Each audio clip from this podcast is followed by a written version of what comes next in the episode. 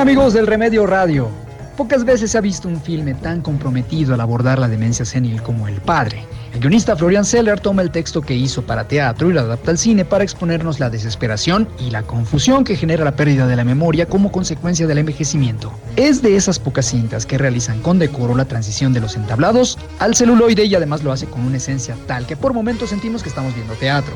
Se trata de una pieza compleja, sentida y angustiante. El debut como director del parisino es abrumador y no pretende darnos respiro. Para hacerlo, se sirvió del experimentadísimo Anthony Hopkins que realiza una de las actuaciones más aterradoras de su carrera. Y eso que no estamos ante una cinta de monstruos y espantos, pero sí ante una realidad que asusta y atemoriza. The Father acierta en el tono porque funciona de maravilla como una historia de suspenso, aunque en el fondo se trata de una película sobre el desgaste cerebral que aguarda a gran parte de la humanidad que logra llegar a la senectud.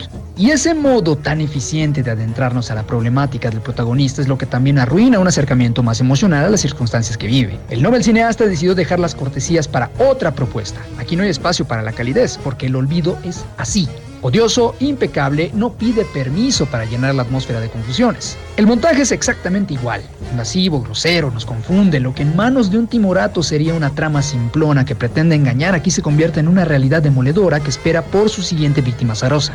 Y no se trata solo de quien pierde la lucidez, sino también de quienes le rodean, de los efectos que ocasiona la pérdida de memoria en los otros, en el desgaste mental que se extiende hasta los cercanos, destruyendo convivencias y enterrando planes. Hay que aplaudir y destacar el atrevimiento de Seller, el aplomo de Hopkins para ofrecernos a un hombre tan frágil y apreciar el rostro demolido de Olivia Colman, mancillada por cada mirada equívoca de su padre. El agravio al que nos somete el cineasta es brutal y tormentoso. Su película es como un designio maldito del que solo podrán librarse unos tantos, mientras que los otros no tendrán idea de lo que está pasando a su alrededor. Comentarios y sugerencias son bienvenidos a la cuenta de Twitter, arroba Solrak, ahí despachamos. Se despide de ustedes Carlos Juárez y la próxima semana le seguimos a esto del cine.